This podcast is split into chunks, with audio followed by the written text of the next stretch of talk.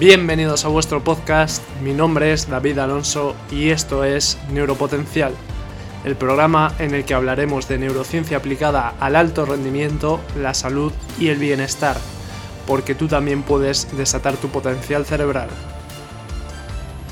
Bienvenido, bienvenida a un nuevo episodio de Neuropotencial.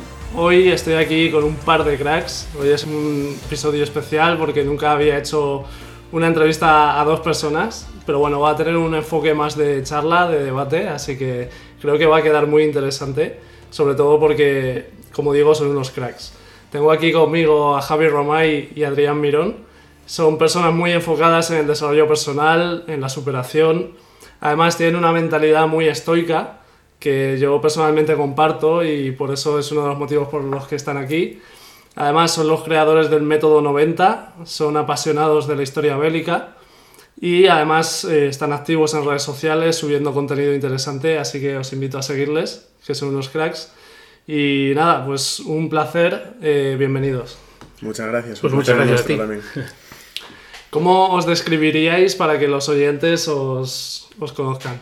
Bueno, yo me, describiría como una persona curiosa y que le gusta compartir aquellas cosas que, que, va descubriendo y que le hacen pensar. Básicamente es un poco eso y es lo que intento hacer a través de redes, ¿no? Aquello que voy descubriendo, compartirlo para invitar a, a reflexionar.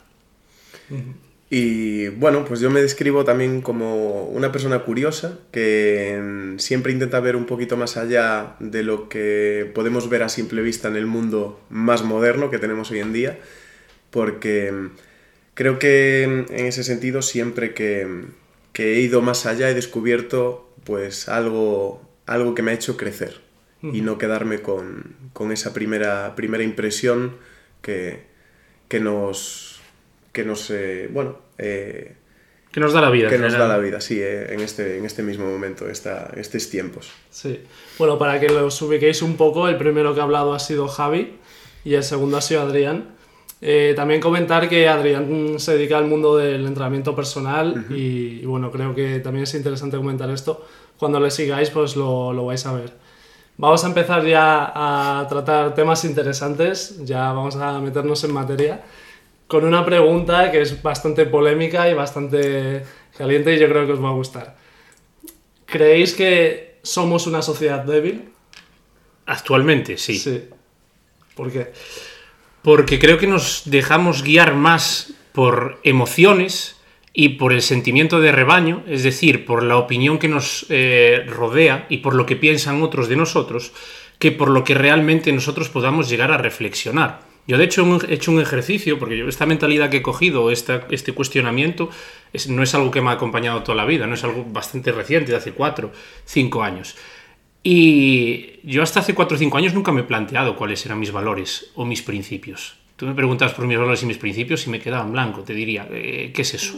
Hoy en día los tengo muy, muy, muy claros. Y he hecho el ejercicio a veces de preguntarle a gente a mi alrededor por sus principios y sus valores y no tienen ni puta idea.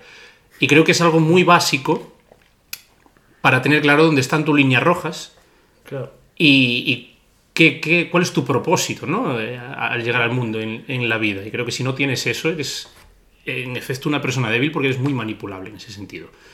Y esto lo extrapoló a la sociedad en general con muchísimas cosas que, tenemos hoy en día, ¿no? Eh, con temas tan polémicos como puede ser el lenguaje inclusivo, que veníamos hablando de, de, esto, temas tan polémicos como puede ser la diversidad de género y demás, que mucha gente, si escarbas un poquito, realmente lo que te están hablando son dogmas. Es decir, yo si es una opinión argumentada, puedo debatir contigo, incluso estando en extremos totalmente opuestos. Pero necesito de una persona que sea capaz de argumentar el porqué. Y eso hoy en día en muchas conversaciones escarbas y no encuentras un porqué, solo encuentras porque sí al final. Y para mí eso es un indicativo de alguien débil. Sí, de hecho se, da mucho, eh, comentabas esto de los dogmas, se da mucho esto de que tú a lo mejor intentas eh, debatir con una persona que tiene un dogma muy férreo y no te lo sabe argumentar como tú dices y si le chinchas un poco y le tiras el debate, al final a lo que recurres al ataque, al ataque catalogándote de un descalificativo, descalificativo u otro. Entonces ahí se demuestra que eso es muy superficial y que no hay nada más profundo, no hay raíces en, eso, en ese dogma que él tiene o en esa forma de pensar. Y creo que eso es peligroso. ¿Tú qué opinas, Adrián? Pues muy en la línea de lo que comentáis y justo esto último que comentas eh, es muy claro lo de o lucha o huida. O escapamos del debate porque ya me está siendo incómodo cuando Claro. enfrentas ciertas ideas con una persona que no tiene realmente una opinión reflexionada y realmente argumentada desde su propia eh, pues, reflexión, su propia práctica de pensamiento. Y, y es eso, o lucho, te ataco, te enfrento, te intento descalificar para anular tu argumento, o me escapo y cambio. Cuando las personas suelen ser más cercanas y unen un lazo más eh, fuerte, sentimental, emocional o incluso pues amistad, suele ser la huida. Y cuando es una persona más desconocida, sobre todo en redes sociales, suele ser la lucha. Claro. Entonces, eh, yo es una cosa que me ha hecho... eh, nunca me he metido hasta últimos años en estos temas, porque siempre era como una especie de, de territorio prohibido. Siempre me he sentido bastante disidente con un montón de... con el state of mind o con lo mainstream, ¿no? Y nunca lo comentaba, porque evitaba el sentirme juzgado. El efecto rebaño del que hablábamos. Exactamente. Entonces no, no hablaba. Sí. Pero llegó un momento en el que, de hecho tú me comentabas en ciertos momentos que también era demasiado quizá crítico y desde un punto ya de ego, no de, digo, el que me comentaba Javi en su momento, que me conoce desde hace ya mucho, em, que me decías, tío, no te metas tanto fregados porque al final te puede afectar también a tu vida laboral, eh, a tu exposición en redes.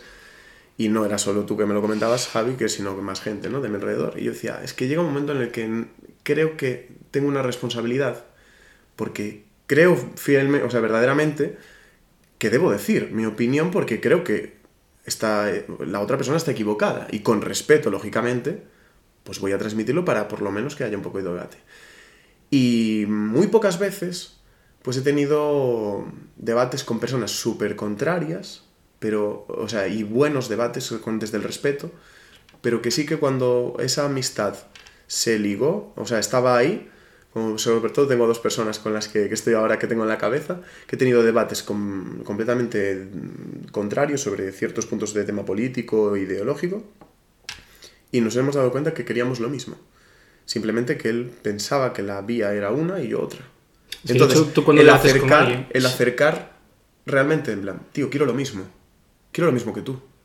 Entonces, y cuando llega ese punto y es de, joder, vale, Y aunque no quieras, y aunque no quieras lo mismo, me refiero, el, el hecho de debatir, de argumentar y de defender tus ideas e intentar contraargumentar, no atacar o huir, ahí es una situación de aprendizaje brutal. Brutal, Porque igual que yo tengo unos valores, unas- unos principios muy claros y los defiendo, también estoy abierto a la idea de estar equivocado. Pero tienes que argumentármela, tienes que justificármela. Claro. Y no ha sido la primera vez que me he equivocado, ni será la última.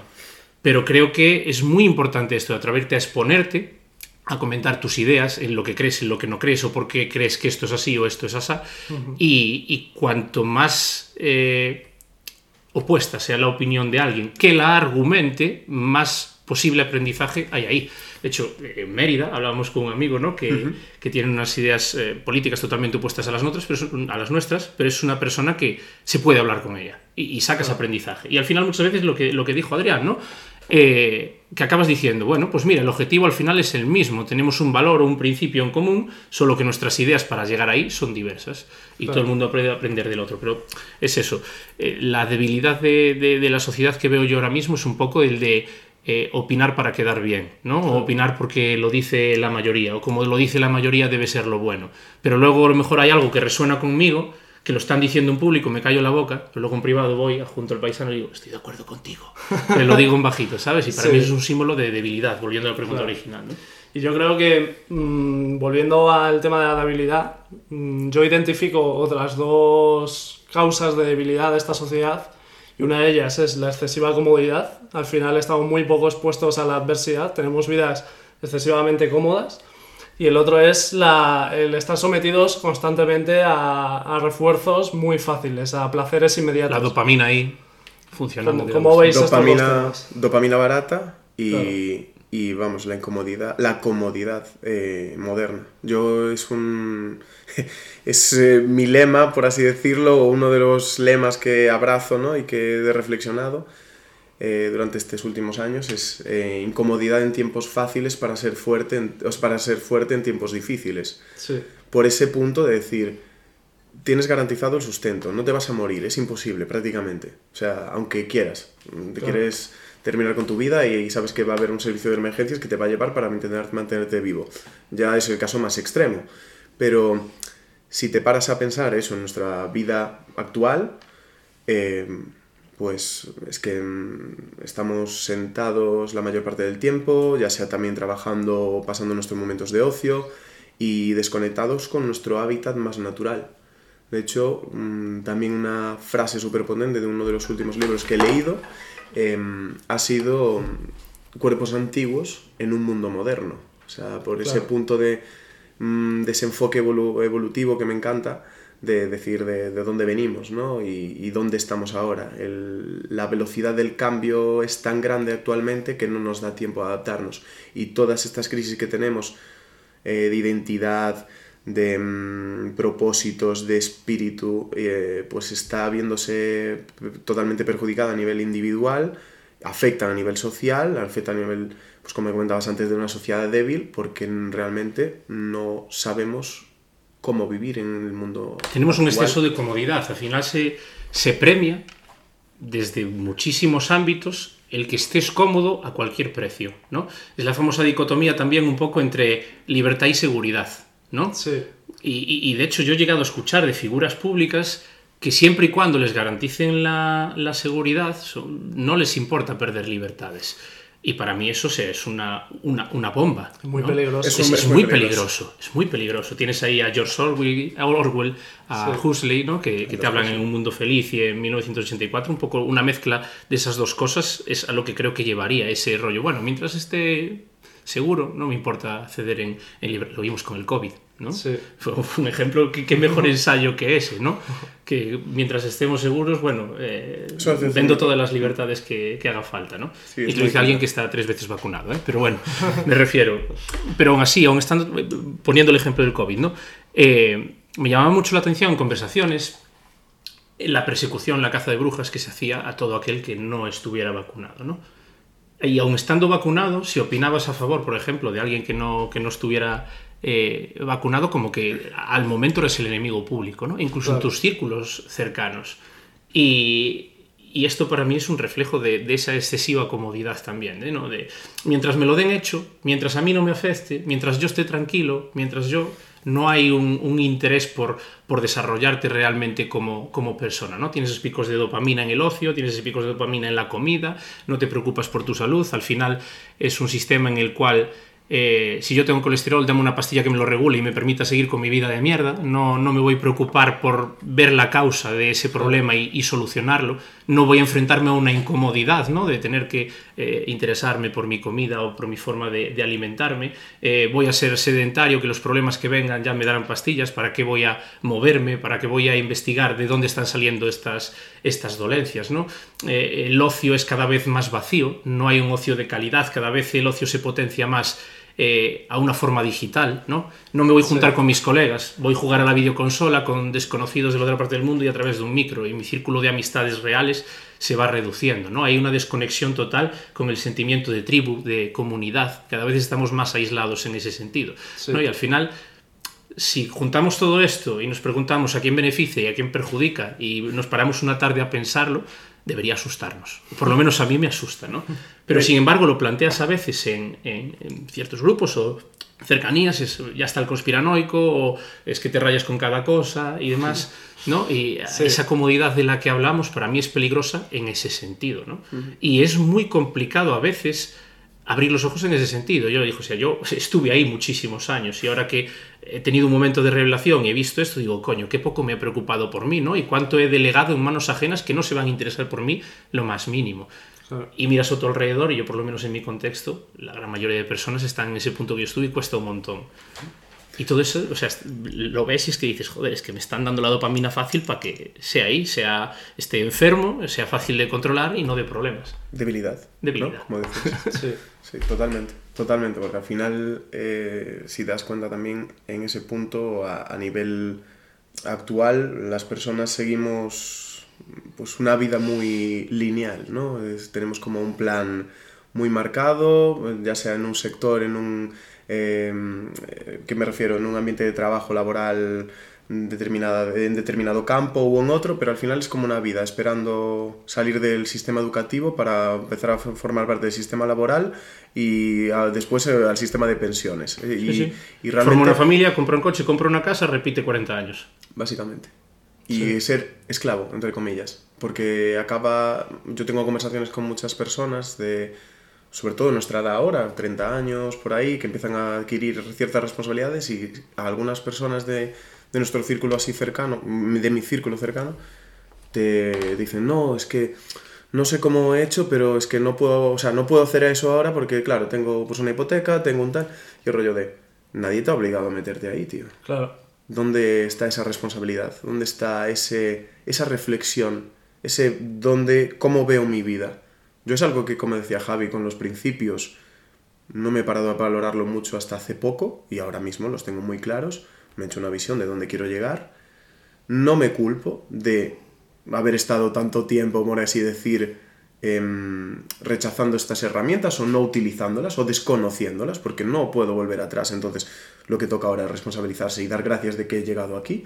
Entonces, a partir de ahora, pues tomar el control y escapar un poco de, de ese ambiente para buscar la vida que realmente te, te llene a ti, buscar ese propósito que, que realmente te, a ti te, te diga, pues oye, tengo, tengo la vida que quiero, me siento completo, me siento lleno, ¿no? De, sobre sobre todo importante. de ayudar.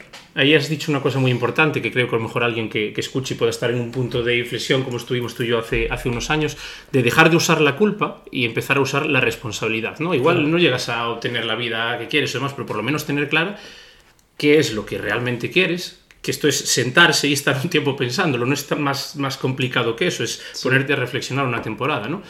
Y, hacer lo que puedas para llegar ahí. Pero lo que puedas. No convencerte con, bueno, lo intenté, ir a medio gas. No, hacer lo que puedas. Igual llegas, igual no llegas. Pero estás ejerciendo tu responsabilidad. Claro. Si te culpas por todo lo que te rodea, el sentimiento de culpa es un lastre tremendo. Sin embargo, si te intentas responsabilizar de poder llegar un poco más para adelante, aunque el trabajo muchas veces sea el mismo, la mentalidad, el cómo lo encaras es totalmente distinto. Es decir, yo, por ejemplo, y Adrián lo sabe, tuve ahí una temporada que, bueno, medía la comida que daba gusto. Y pesaba como casi 30 kilos más de lo que peso ahora.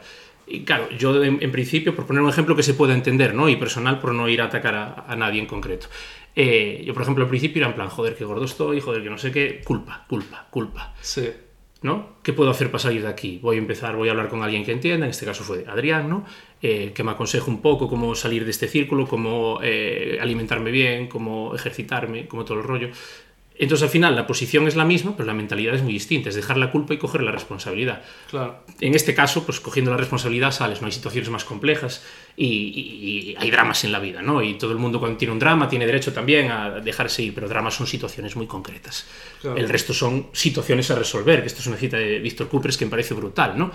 Dramas son cosas muy concretas en la vida. Tú has tenido un accidente y te has quedado sin piernas, es un puto dramón. Pero el resto de tu vida son situaciones a resolver. Entonces coge la responsabilidad, no la culpa. Porque es que esto me parece un punto de inflexión maravilloso para alguien que pueda escuchar. Sí, sí, sí, yo estoy totalmente de acuerdo y es que al final la culpa no te lleva a nada. La culpa al final es un bucle tóxico y que te lastra y no, no solucionas nada, tanto si la tienes en ti mismo como si la tienes en los demás, si la proyectas en los demás. O sea, cuando tú le estás echando la culpa a alguien, no estás solucionando el problema, sino que estás añadiéndole más carga negativa al problema y lo estás agravando. Entonces, creo que es interesante este punto. Y luego el que comentabais de autoconocimiento, de saber. Porque al final yo creo que también uno de los problemas de esta sociedad es que la gente va a la deriva. Que la gente va Sí, sí. Sin, sin rumbo. mm, Y luego todo lo que le pasa en su vida es como Suerte. responsabilidad externa.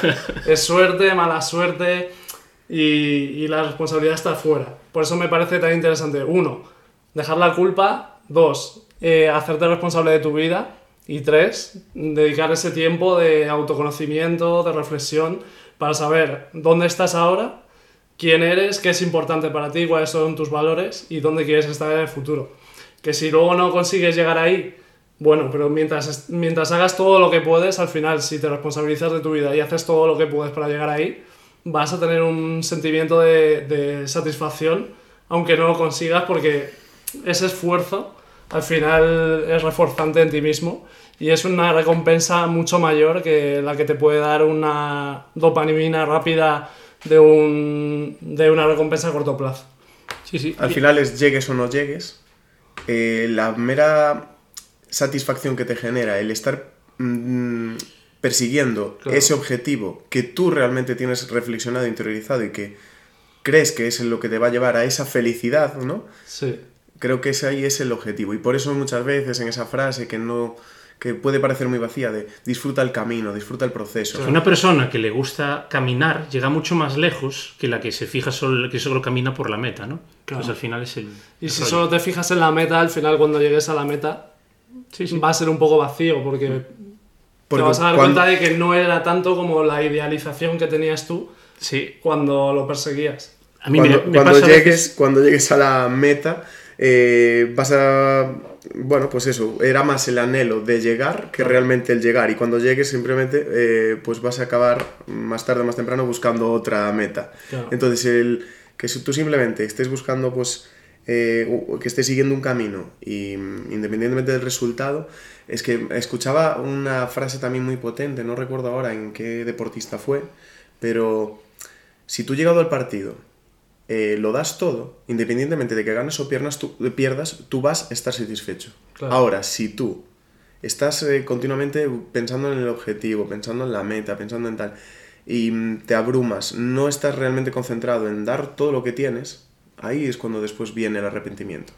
Y es algo que me parece bastante interesante en ese punto, es decir, deja de... Dalo todo, da lo que tengas, ya está, punto. Claro. Llegues o no llegues, eso no está en tu control. En tu control están, No es exigible el resultado, sino el compromiso. Exacto. Entonces, si tú ahí eres capaz de garantizar que vas a dar todo lo que tengas, es que te va a dar igual perder o ganar. Sí. Porque ¿Eh? tú te vas a quedar satisfecho con lo que has hecho. No- nadie te puede quitar el, el arrojo que le has puesto, la valentía que le has puesto, las ganas, el esfuerzo, la sangre, el sudor, las lágrimas. Tú vas a llegar y el resultado va a ser simplemente una mera circunstancia. Y hay eh, dos, dos conceptos que suelo decir mucho la primera vez que alguien me pregunta por tema de hábitos, ¿no? A veces por redes o, o incluso amigos cercanos, ¿no? Que es que, bueno, sobre todo en mi círculo de amigos cercanos me soplan muy, ah, Javi el estoico, no sé qué. Siempre les digo que, que no, que los estoicos en sí no, no existen, ¿no? Que sino que el, que el estoicismo y la filosofía en general o, o el desarrollo personal es un camino. Entonces tú tienes que andarlo, no, no, no vas a llegar nunca a una meta, porque siempre vas a estar aprendiendo. Y cuando te metes en el tema del desarrollo personal y de quererte mejorar y de querer tal, siempre vas a buscar algo mejor que hacer, o siempre te vas a dar cuenta de que estás haciendo algo mal, o cambias de opinión, porque puede ser, entonces tienes otro aspecto nuevo a, a- a- a trabajar. Entonces, en ese sentido, que, que no es tanto la meta, como estábamos hablando ahora, sino el camino. Y lo que decía ahora hace, hace un segundo, que lo exigible no es el resultado en sí, sino es el compromiso que tengas con ese objetivo que te puedas marcar. Y luego otra cosa que trabajamos mucho, por esto en el método 90, Irán y yo, es de hecho lo primero que, que hablamos con la, con la gente que, acude a ese método, ¿no? que es, eh, primero planifícate o piensa cómo te gustaría ser en el futuro, ¿no? Visualiza esa persona que no eres ahora, pero que si te dijera, mira, no te va a costar ningún trabajo, voy a hacer así, pum, un chasquido y vas a ser así. ¿Cómo te gustaría ser esa persona, no? Visualízala. Sí. Y luego hazte una pregunta, que además es una pregunta muy Jordan Peterson esta, que es, vale, ahora que sabes dónde quieres estar, ¿qué es lo que estás haciendo mal ahora? Que sabes que estás haciendo mal ahora, que podrías cambiar ahora y que vas a empezar a cambiar ahora. Entonces, empieza por eso y ya es echar a andar. Y luego ya es andar, andar. Si lo más difícil de andar es empezar. Sí, incluso a nivel cerebral lo que decíais de que al final lo que más refuerza es eh, la satisfacción que te da recorrer ese camino más que la meta. Al final también en el cerebro el punto de mayor segregación de dopamina y por tanto de mayor placer es cuando estás recorriendo el camino y estás anticipando el- el- la recompensa. Estás viendo que por ahí vas bien y que vas a conseguir aquello que te has propuesto y ahí es donde tienes el mayor pico de placer, el mayor pico de activación más que cuando ya lo consigues, que ya es como que lo normalizas y ya dices, bueno, pues ya está. Y, Y entonces de- buscas otra cosa nueva a la que Claro. ir. Y de hecho, claro, al final, yéndonos un poquito más a lo que es el tema más eh, eh, físico, bueno, más del organismo, más de lo de la dopamina, ya ese tema de química del cuerpo, De neurotransmisores. de neurotransmisores, de, de la fisiología ¿no? del, del- del cuerpo humano, es, eh, claro, muy curioso y es completamente normal que en el mundo moderno que estamos, tan cómodo, expuestos tan de forma constante, continua, a esa dopamina tan barata, Sí. nos hagamos resistentes y entonces que, claro, cada vez necesitemos un estímulo mayor.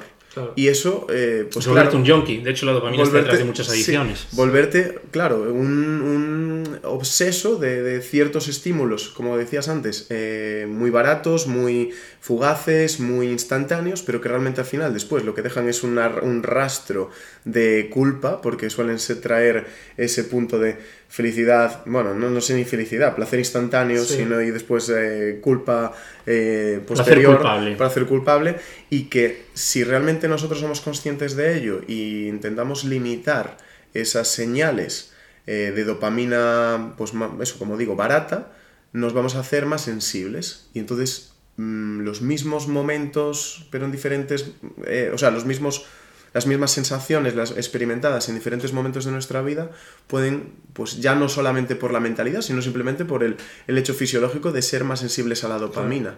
Que es que, claro, una persona que vivía hace, pues pone 2500 años, eh, vamos a ir al tema del sexo, ¿no? Por ejemplo, pues veía una mujer en este caso, ¿no? Que somos hombres, me veía una mujer eh, y decía, joder, pues tenía una sensación de placer, de verla y demás. Hoy en día, pues mm, creo que cada vez vamos a unas, eh, unos estímulos cada vez mayores, Sí. más grandes, más, eh, sobre todo, sí, más grandes, más hiper, hiperestimulantes, ¿no? Sí. Y, sobre todo para- más sencillos de conseguir. Mm, Y más sencillos de conseguir, sí, más baratos, eh, para llegar a ese punto de placer, si es que se llega. Sí, es interesante esto que comentas porque si hacemos esa privación de los placeres fáciles, al final, eh, como dices, nos desacostumbramos a ese placer instantáneo y necesitamos una menor dosis y con una menor dosis tenemos una mayor activación. Saneamos nuestro nivel basal. Claro, lo, lo reseteamos, lo volvemos Sí. de fábrica, que es Sí. lo, lo que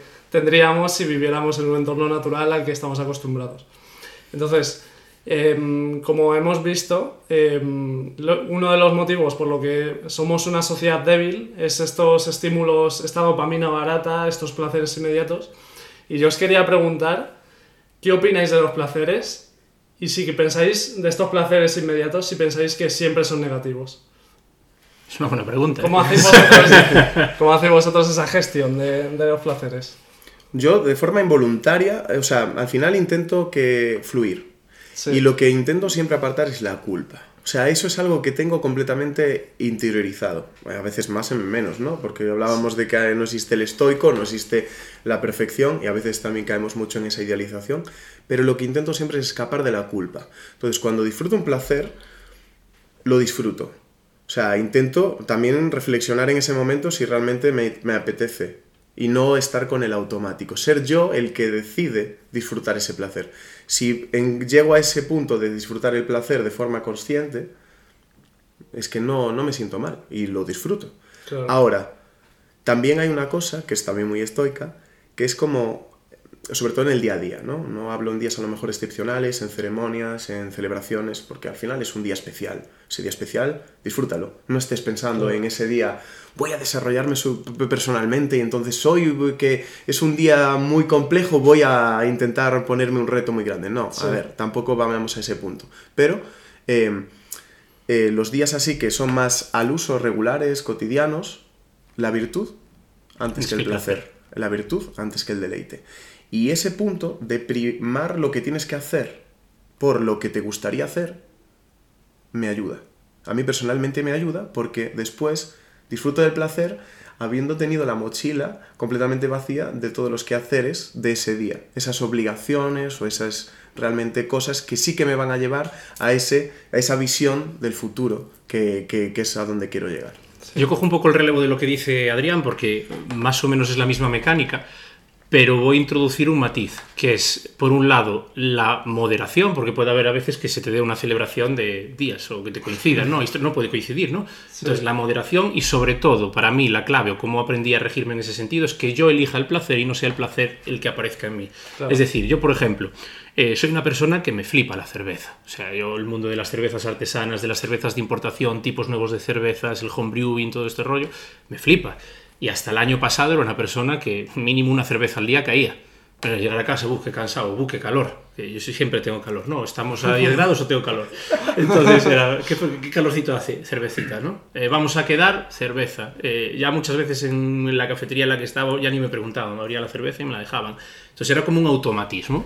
Sí. Yo no pensaba en tomarme la cerveza, me la tomaba automáticamente. Por poner un ejemplo concreto, ¿no? En diciembre del año pasado me di cuenta de que eso era, en cierta manera, una adicción, porque era la cerveza la que me controlaba a mí, no yo la que controlaba a la cerveza, en el sentido de que muchas veces la estaba tomando sin darme cuenta de que la había pedido, no me, no me había planteado en mi cabeza otras opciones, en plan, ¿cómo que quieres? Ya no escuchaba nada, cerveza.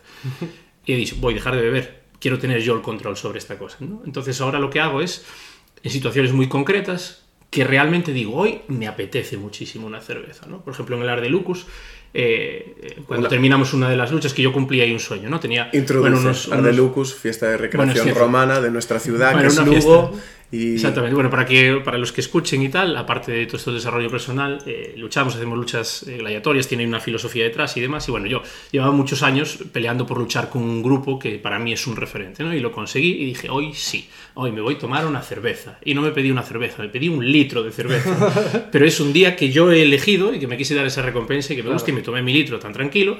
Y ya, y es la cerveza que bebí en todo el año. No quiere decir que la cerveza sea mala de per se, pero sí que quiero tener yo el control sobre los placeres. Los voy a elegir yo y cuando realmente haya algo por lo que escogeros, no un, no un placer banal, no un placer, lo que decimos de la dopamina barata. Entonces yo lo que uso, o por lo menos a mí me sirve esa herramienta de soy yo el que escoge el placer, no el placer el que se impone a mí. Claro. Yo lo veo un poco como vosotros y al final la- creo que la clave de todo y que la habéis dicho vosotros es el poner conciencia sobre cuándo estás eh, disfrutando un placer y que no sea pues algo que, que- que te coge el placer a ti y lo haces de manera inconsciente. Yo lo, a mí me gusta verlo como que, mm, que el placer no sea una evasión. O sea, lo importante es Totalmente. no utilizar el placer para evadirte. Al final muchas veces, y a lo que estamos acostumbrados, es que cuando tenemos una emoción negativa, cuando tenemos un mal día, cuando por lo que sea estamos incómodos, lo que tendemos es a la evasión mediante placeres instantáneos.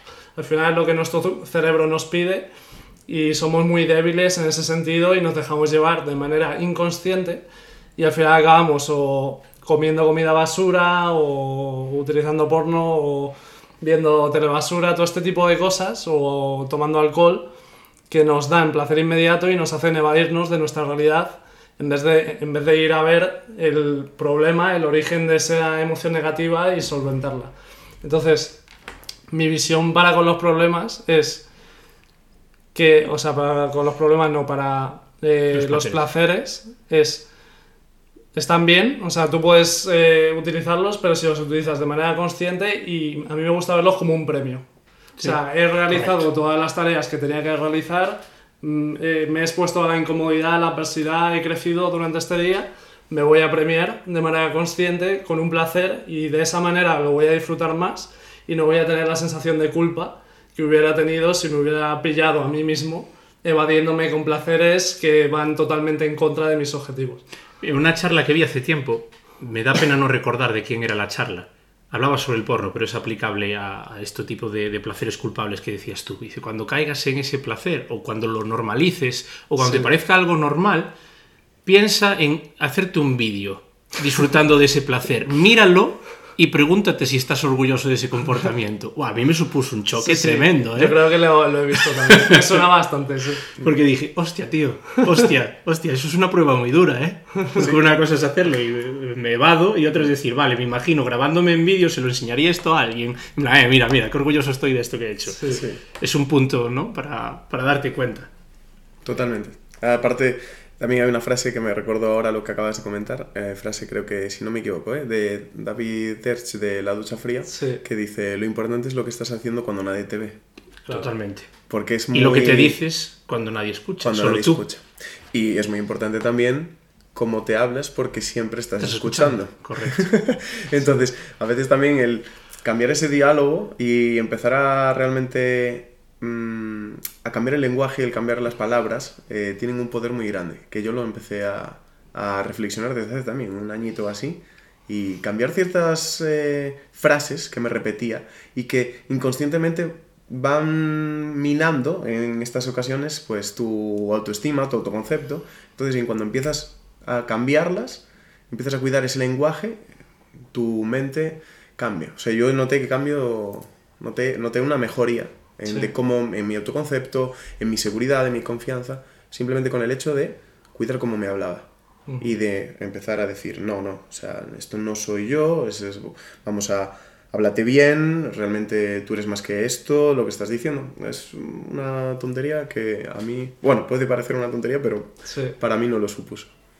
Bueno, antes lo habéis comentado de Ralphilón, pero bueno, una parte importante de vuestro desarrollo personal es este gusto que tenéis por la historia y por el tema de, pues, de la historia bélica, los gladiadores, todo esto me gustaría, uno, que lo contaseis porque es súper interesante de manera resumida. es que eso me estaba teniendo yo. Pero sobre todo enfocado a qué es lo que veis en este enfoque clásico, que, por qué os gusta tanto y qué, de qué manera se puede extrapolar al desarrollo personal y a un estilo de vida para fortalecernos como personas. Al final voy de lo general a lo concreto lo general voy a la filosofía clásica, ¿no? que creo que es un poco la última parte de lo que preguntabas.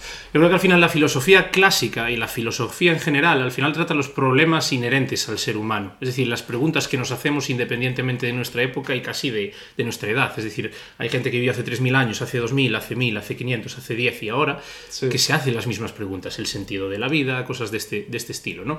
Entonces sí que es cierto que hay que entender su contexto, porque claro, tú te coges ahora eh, las meditaciones de Marco Aurelio, el manual de Epícteto, por primera vez y dices, ¿qué coño me está diciendo este tío? No entiendo nada, ¿no? Tienes que entender un poco su contexto y sobre todo su lenguaje. Pero una vez que profundizas un poco, son temas totalmente de actualidad. O sea, todo lo que llevamos hablando aquí ya lo ha tratado Marco Aurelio en muchas, en muchas ocasiones, ¿no?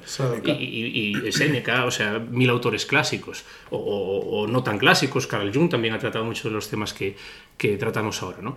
Y viéndolo, a lo, por eso creo que es importante, ¿no? Que si algo se ha reflexionado durante toda la existencia del ser humano es porque es importante. Entonces, dale una vuelta a eso, interiorízalo, cógelo para ti, porque si lleva ahí toda la vida es porque será importante para, los humanos como, como especie. Por lo menos yo lo veo así. Cada vez que leo filosofía lo leo con, ese, con esa visión. Y luego yendo a lo concreto de la gladiatura, por resumir, luego si alguien quiere la versión extendida, tiene las redes para contactarnos y para charlar.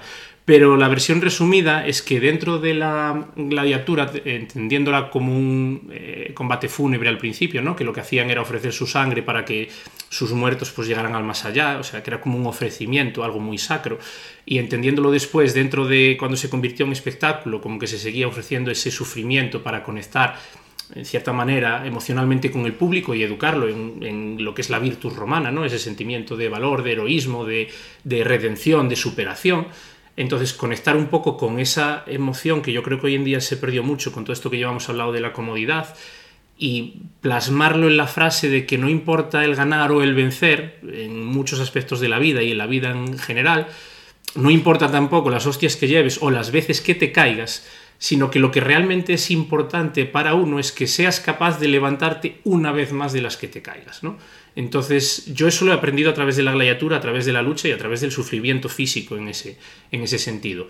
Pero como decimos en muchos de los espectáculos que hacemos, es una lección para la vida, es decir, no hace falta luchar para ser gladiador en ese sentido. Todo el mundo, lo decíamos antes, tiene hostias en la vida, tiene dramas. Entonces, es el rollo de eh, ese momento de superación, de decir, vale, me caí, pero voy a sacar fuerzas de donde haya, levantarme y seguir ¿no? Entonces a mí eso me aportó muchísimo en mi vida y todo lo que llevamos hablando ahora es eh, en cierta manera fruto de eso. Desperté gracias a ese momento de, superación en lo físico y lo personal, pero que también me tocó dentro, en lo que podemos llamar el alma, creaba la gente en ella o no, yo creo firmemente en ella, y, te abre los ojos a ese elemento de superación.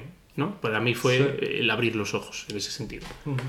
Al final, eh, ya por continuar un poco lo que comentaba Javier, Em, para mí ahora mismo lo que es la gladiatura, lo que es el combate, es una forma de incomodidad voluntaria.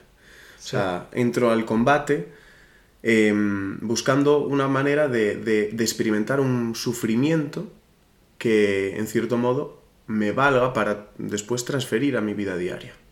O sea, yo realmente noto esa transferencia.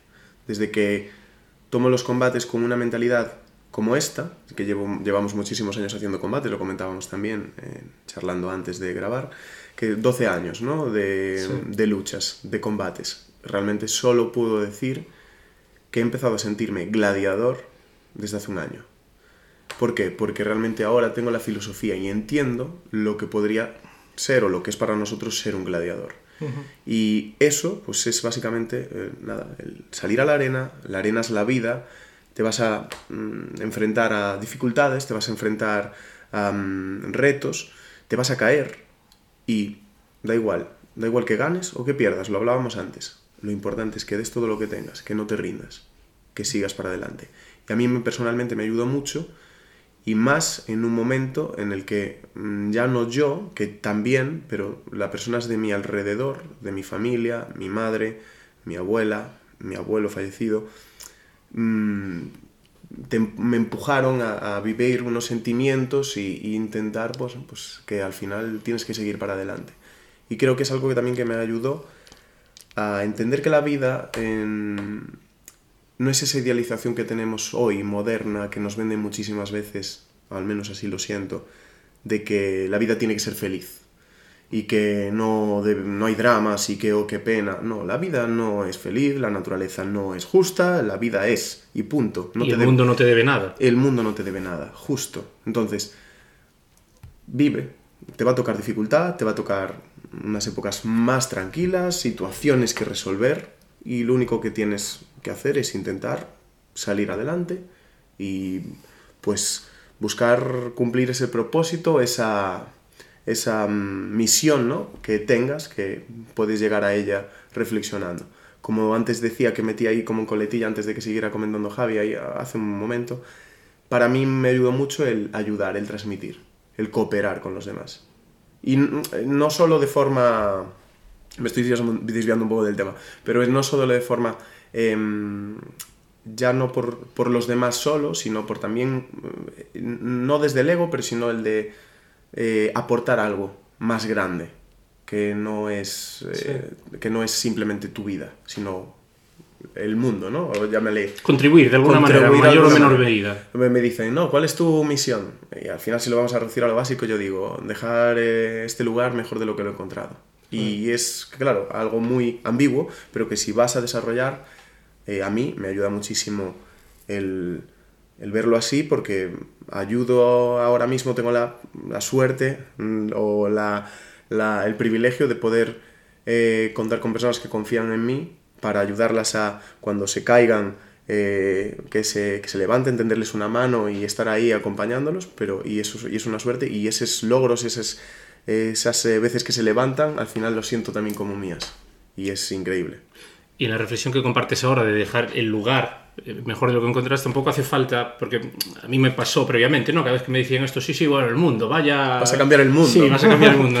no, con el lugar no nos referimos al mundo, ¿no? Nos referimos a comunidad, pero puede ser una pequeña comunidad, una gran comunidad donde, donde tengas acción. Puede ser simplemente, yo por ejemplo, que, que, tengo ahí a mi madre, ¿no? Pues mi, mi, mi, lugar, mi dejar mejor un lugar, puede ser a lo mejor poder ofrecerle un poco de tranquilidad eh, a mi madre. O, o, dentro de mi entorno laboral, ¿no? Poder ofrecer, no sé, eh, un, un sitio de resguardo un sitio de ayuda, un sitio de desarrollo, de progreso a, mis alumnos.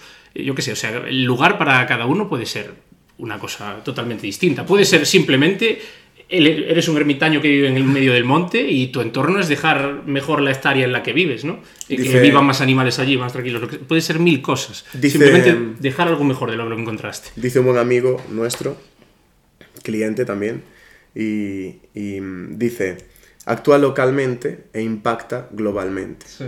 ¿vale? Porque muchas veces ponemos el foco más allá y si realmente no estás ayudando a lo que tienes al lado, en tu radio, radio de acción. Entonces, lo que puedes controlar que está a tu lado, arréglalo, o, o sea, bueno, eh, encárgate de ello y verás que de repente empiezas a ver cómo ese efecto bola de nieve que nos encanta tanto, ese interés compuesto, y ves que esa persona a la que, ayudaste en su momento pues impactó de otra manera en, Sí, sí. en otro es que punto. mejorar tu es- entorno puede ser una cosa tan sencilla como darle conversación a esa señora que va muchas veces a la compra simplemente por hablar con alguien y se compra un paquete de clines para hablar con la cajera. Pues mejorar tu entorno puede ser dedicarle cinco minutos a esa persona. Totalmente. O puede ser eh, un día que ves a alguien, poniendo el ejemplo del supermercado, ¿no? porque son situaciones que se nos pueden dar a todos.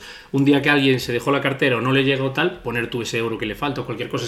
Son acciones súper sencillas que, Sí. que llegan al alcance de todo el mundo. ¿no? no hace falta proponerse grandes retos. Claro, y al final con ese enfoque local, con ayudar a tu entorno, si todo el mundo adoptamos esa mentalidad, pues claro, todo el mundo ayuda a su entorno y al final esto es un movimiento global. Sí, Esa bola es enorme, Claro, es el mundo entero. literal. Entonces me parece muy positivo. No se la- necesita subvención del Estado para hacer buenas obras, ¿verdad? Bueno, vamos a ir acabando, que os tenéis que ir y no me quería quedar sin preguntaros la clásica pregunta, la que le hago a todo el mundo. Recomendadme un libro, una peli o una serie. Eh, mira, yo venía con esta preparada, él fijo que no. y yo voy a recomendar un libro que estoy leyendo ahora, no porque lo esté leyendo ahora, pues, sino porque me parece una introducción brutal a la filosofía, que es eh, lo, que Bud- lo, lo que Sócrates le diría a Woody Allen. Es un filósofo, Javier, no recuerdo el apellido ahora, que a través de películas tan icónicas como Ciudadano Kane, uno de los nuestros, o La Naranja Mecánica, Sí. te expone partes de la película y a través de comportamientos, escenas de la película, te explica conceptos filosóficos, la verdad es que ciertamente complejos. Y como dije antes que la filosofía en general es una ventana a toda esa reflexión, a todas esas cuestiones que son inherentes al ser humano para mí, y que para mí el principio del desarrollo personal es un poco empezar a cuestionarte cosas y a reflexionar, me parece un libro que es la hostia en ese sentido, sobre todo porque lo haces desde el ocio, desde, desde las películas. ¿no? Entonces en ese sentido, pues mi recomendación voy a dejar ese libro y nada, a ver si le di tiempo a Adrián para pensar su... A mí su como me, como me has dado una película, una serie y un, y- o un libro, me voy a quedar con la película por no decir un libro, porque, bueno, siempre digo, va, voy a decir el libro también. Eh, el libro Piensa y hágase rico, de Napoleon Hill. Es un libro de principios de 1900 y a mí me explotó la cabeza con ello. Voy a explicarlo súper rápido, y es que... mm, eh, Napoleon Hill en el libro siempre dice, eh, sobre todo en los primeros capítulos, que cuenta las claves de cómo hacerse rico o exitoso, no solamente en el plano de riqueza monetaria, que también, eh, sino que riqueza pues, mental, de espíritu y demás. Eh, porque al final cada uno tiene unos objetivos en la vida, ambiciones, y tú podrás ser a lo mejor algo que realmente ah, que necesites mucho dinero para conseguirlo y a lo mejor pues otra persona no necesite tanto. Entonces es un poco de riqueza también mental. Y es eh, el poder de la fe y de la autosugestión. Es lo que más me ha ayudado.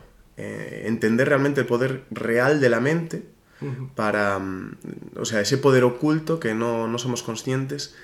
Y yo personalmente resonó muchísimo conmigo y Napoleon Hill comenta que tienes que estar preparado para verlo, ¿no? Para entenderlo, que puedes leer ese libro en un momento de tu vida y no darte cuenta de realmente las claves o de la clave y en otro momento de tu vida leerlo y sí que la entiendas. Es como que tienes que estar preparado o para, para, para poder recibir esa lección, ese aprendizaje.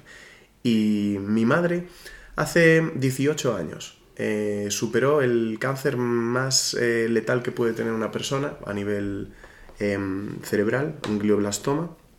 Y vamos, yo, para que os hagáis una idea, yo con 16 años me presenté en el hospital en Santiago una, mañana de septiembre a despedirme de mi madre.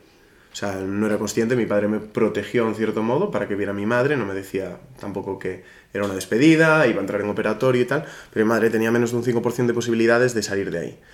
Y en el libro, yo estaba leyendo un capítulo y hablaba del poder de la fe, en el que una persona no dudó en ningún momento en que iba a superar pues, una dificultad médica. Y yo estaba leyendo eso y cuando terminé el capítulo dije, ¡boom! O sea, tienes al ejemplo de la fe En tu casa. en tu madre, a tu lado.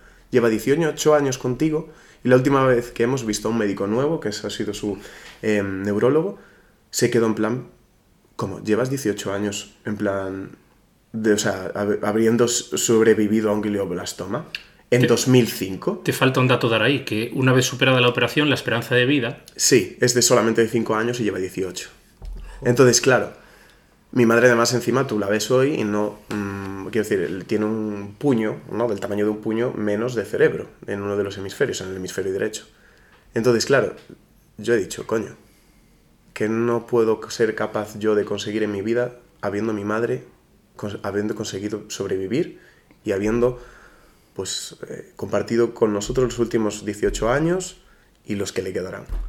Entonces para mí fue una explosión mental y me puse, eh, me emocioné muchísimo, mi- Laura, mi, mi, mi pareja, ¿qué pasa? ¿Qué pasa? Asustada y yo dije, nada, lo- le dije, lee esto y, y al momento se dio cuenta también de, del, del punto ¿no? en el que yo estaba pensando. Y fue, fue increíble, increíble para mí. Entonces ese libro a mí me tocó mucho y fue un cambio también antes y después en, en muchos momentos de difíciles de gestionar y ahora pues es como un ancla al que recurro y digo, adelante, levántate, ¿no? Lo que hablábamos antes, Sí. de me caí, no, levántate. Y es un, un ancla increíble. Y película, para romper ya un poco el hielo este momento así tan emocional, Matrix. Que es un Película no, documental increíble. documental. es un documental increíble.